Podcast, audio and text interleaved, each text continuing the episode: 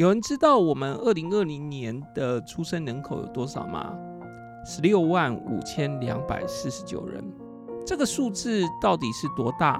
我们说，在一九八五年的时候，我们的出生人口是三十四万五千零五十三人。三十四万五千到十六万五千，整整整整少了十八万。这样的一个人口变化，对我们消费者行为产生什么样影响呢？我们就要来讨论这件事情。大家好，我是汪志坚老师。我们现在要来跟大家讨论年龄对于消费行为的影响。年龄对于消费行为的影响，这非常的有道理。可是我们在讨论这件事情的时候，先要厘清一件事情哦。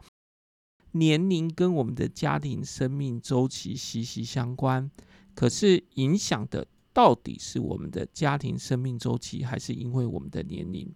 举个例子来说，我们如果没有结婚，我们一样会变老，所以到我们五六十岁，到我们六七十岁的时候的消费行为，跟二十岁的时候的消费行为应该是会有不同的。这时候就是因为年龄所造成的消费行为的差距。可是，如果我们今天在讨论的是我们在满潮期、满潮二期、满潮三期，就是小朋友刚出生、小朋友上小学、小朋友去读大学这一个不同的期的时候呢，你有没有发现，其实不管你几岁结婚，你小孩子在读国小的期间，你的消费行为就是在满潮二期的一个状况。三十五岁的消费者在满潮二期的消费状况，跟四十五岁的消费者在满潮二期的状况其实差不了太多的。这种情况下，我们就会说他受的影响是家庭生命周期，而不是受年龄的影响，因为。三十五岁的人跟四十五岁的人都在满潮二期的情况下，当然他们的消费行为差距没有很大了哦。所以当然他不是因为年龄哦，而是因为他们的家庭生命周期哦。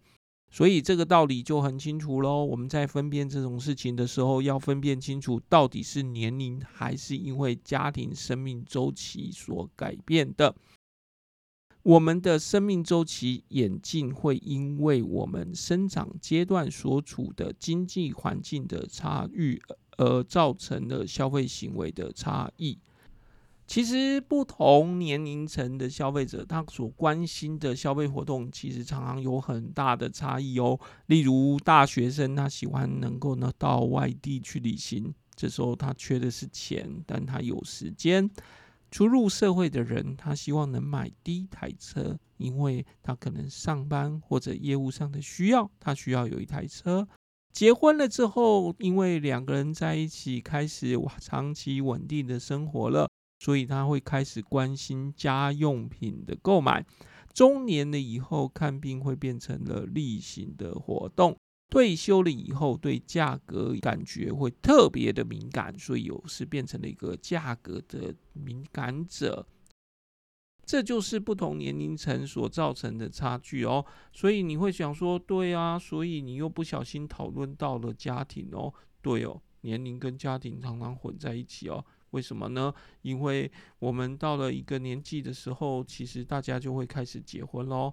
对不对？那所以这种情况下，当然就会产生了年龄跟我们的家庭生命周期会有混淆的一个情况咯。这个东西其实很容易的理解，我们也不必太过惊讶。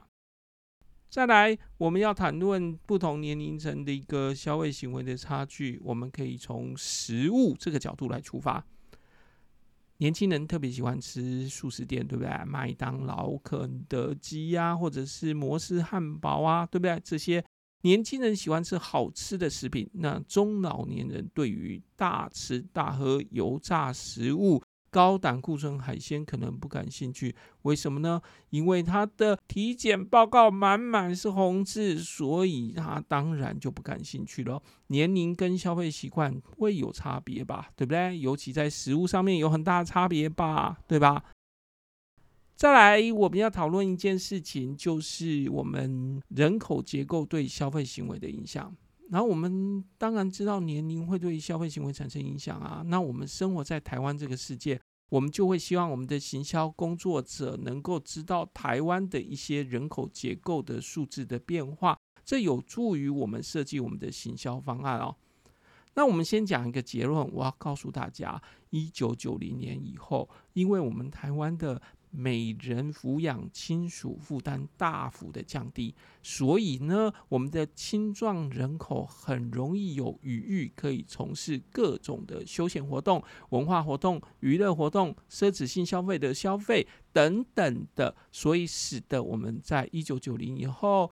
到现在二零二零年代，我们都发现我们的消费行为慢慢的在往比较休闲娱乐或者奢侈性的一个活动来去进行。有些时候，因为他的出生环境的差异，所以某一代的世代，他的消费者的养成过程确实跟其他的世代会有不同。这也常常会造成的说，这个世代的人他会有完全不同的一个想法。所以呢，像我们讲说某一个世代的人，我们会发现他在一个比较优渥的环境下面成长，然后投入就业市场的时候又没有太多的抚养亲属的负担，他比较不愿意出去，比较会愿意。支付金钱来改善精神跟物质生活，那这种情况下面就会变成了说，我们搞不好就把它称为叫做草莓族了。那这些讲法好像有一点点以偏概全，但也没有说完全没有道理，只是说到底这个族群的消费者，他到底是不是真的就是很大的比率有这样的一个状况而已啦。接着，我们来跟大家讲一下我们台湾最近几年的一个人口的变化的状况。那知道这个数字要干什么呢？这个数字就对行销工作者来说很有用的，包括了我们的产业应该是要怎么样看待我们的新生儿这个市场，或者老年人这个市场，或者我们的消费趋势会有什么样的变化，都可以从这些。人口出生的数字，或者是我们的抚养比，或者是我们的老化的数字，来获得一个简单的提示。我们看一下，二零二零年我们台湾的出生人口有多少呢？二零二零年我们的出生人口是十六万五千两百四十九，这个数字是高还是低呢？我们要来。对比一个数字就能够理解了。在一九八五年的时候，我们台湾的出生人口是三十四万五千人。在一九八五到一九九零时间，虽然数字有高有低，但这个数字都在三十四万到三十一万之间的数字徘徊。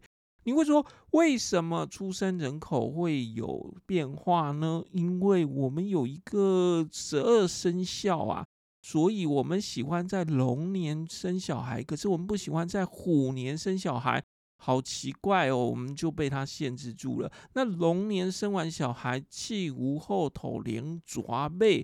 所以蛇年跟马年自然就会少一点，因为两胎就不会距离太近嘛，对不对？那气无后头，虎年不喜欢生小孩，兔年就会生比较多嘛，所以我们的人口其实是会有变化的，在不同年是有变化的，这个很合理的去猜测。那一九九零到一九九五到九六的时间，差不多的数字，我们就是在三十一万到三十三万之间的数字徘徊。这个数字很不错了，因为在这个一九七零年代，我们的数字是在四十万，所以我们做的家庭计划，在一九八五到一九九五这段时间里面，我们把数字控制得很好。之后，这个出生人口猛然的掉到了二十七万一千，然后后来又再提升回三十万。到了两千年之后，不知道为什么，或者其实你知道为什么啦，但是这个数字就开始了从三十万慢慢慢慢慢慢往下跌，跌的速度几乎没有和缓的倾向，一直到了二零零八年这一年，到了我们当时的历史低点，就是十六万六千八百八十六。这个数字真的很像，好像故意填出来数字，有点好笑，叫做一六六八八六，哎，十六万六千八百八十六人。好，这是一个历史低点，隔年好不容易冲上来的，到了二十二万九千。你会说为什么会冲上来？我说过了，有十二生肖这个问题啊，对不对？好，之后冲上来以后，又再降下来到十九万。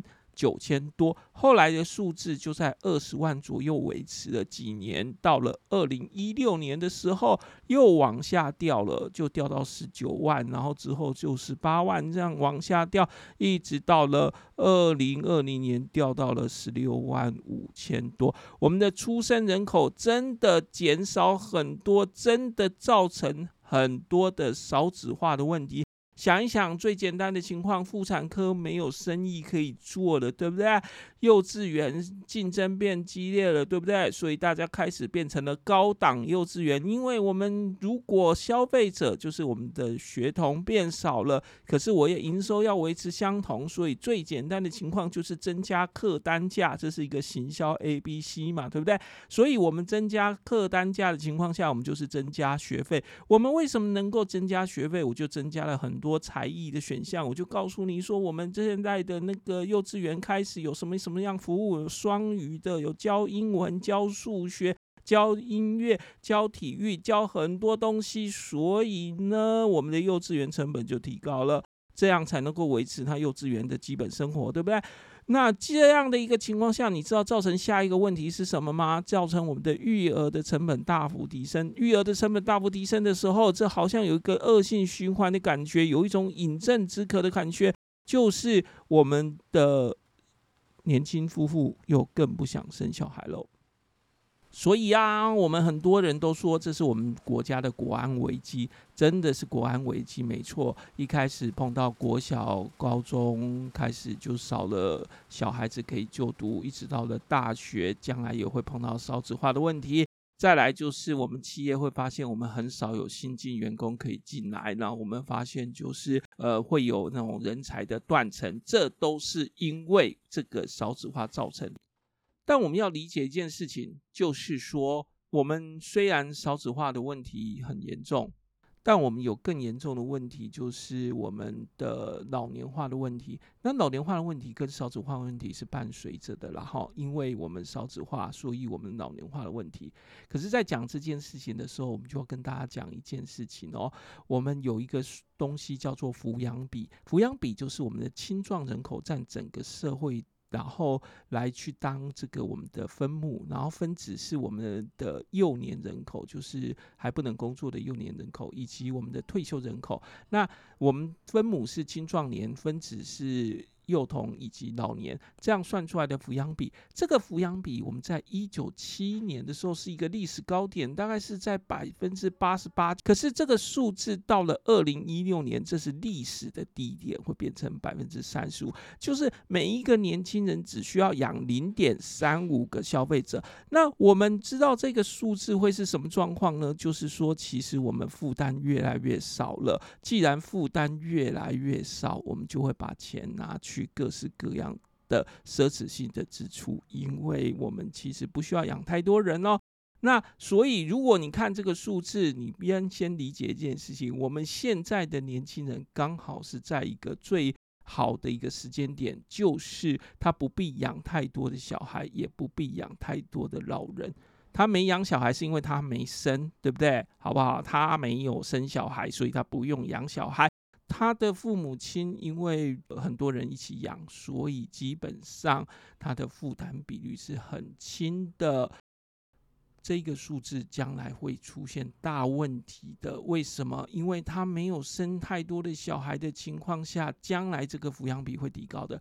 可是我要跟大家讲清楚观念哦，现在是低的。不是现在已经变高了，现在的抚养比是很低的，所以现在的年轻人他的生活是很好过的，很好过的原因是因为什么？是因为他没有生小孩。如果我们看年老化指数百分比，就是我们把年轻人，就是还有抚养的，还在跟这个需要被人家抚养的这种，就是那个还没有成年的年轻人，哈，一到十六岁还没成年的，以及把分子算成是超过六十五岁已经退休的人，然后拿来算比率。那一一九六六年的时候，你会发现这只有百分之六，就是哦，未来哦，这个年轻人长大跟这个未来年老的人就过世，这个比率哦，大概就是百分之六而已。所以年轻人跟年老人，我们称这个年老化指数，年老的人跟年轻人的比值是六 percent 而已。到了一九九零年的时候，变成二十五，刚出生的还没工作的新生。的人就是呃幼年少年的人，对应老人是一比四，那个一个老人对四个那个还在成长阶段的幼童。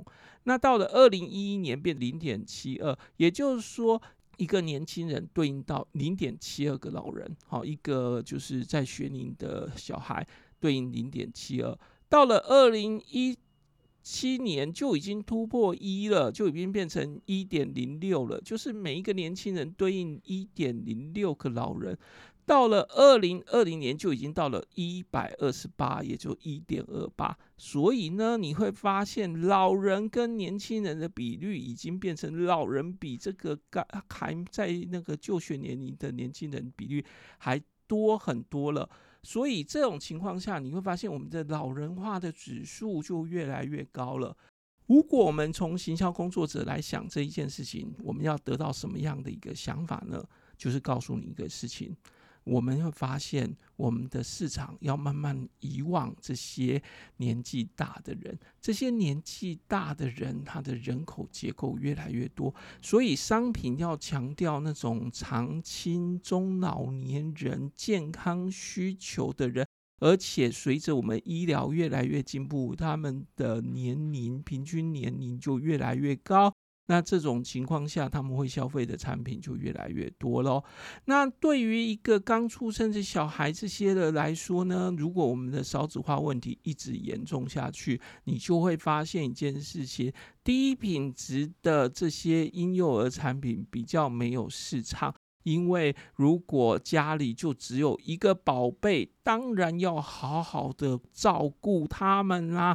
这种情况下，怎么可能去那个非常廉价的幼稚园呢？一定给他最好的，对不对？那这种情况下，这个市场的结构、产品的分布状况就会有很大的改变。这些当然造成了我们这个市场结构的一个变化。好吧，这是我们今天关于这个年龄与我们的消费行为的讨论。谢谢大家。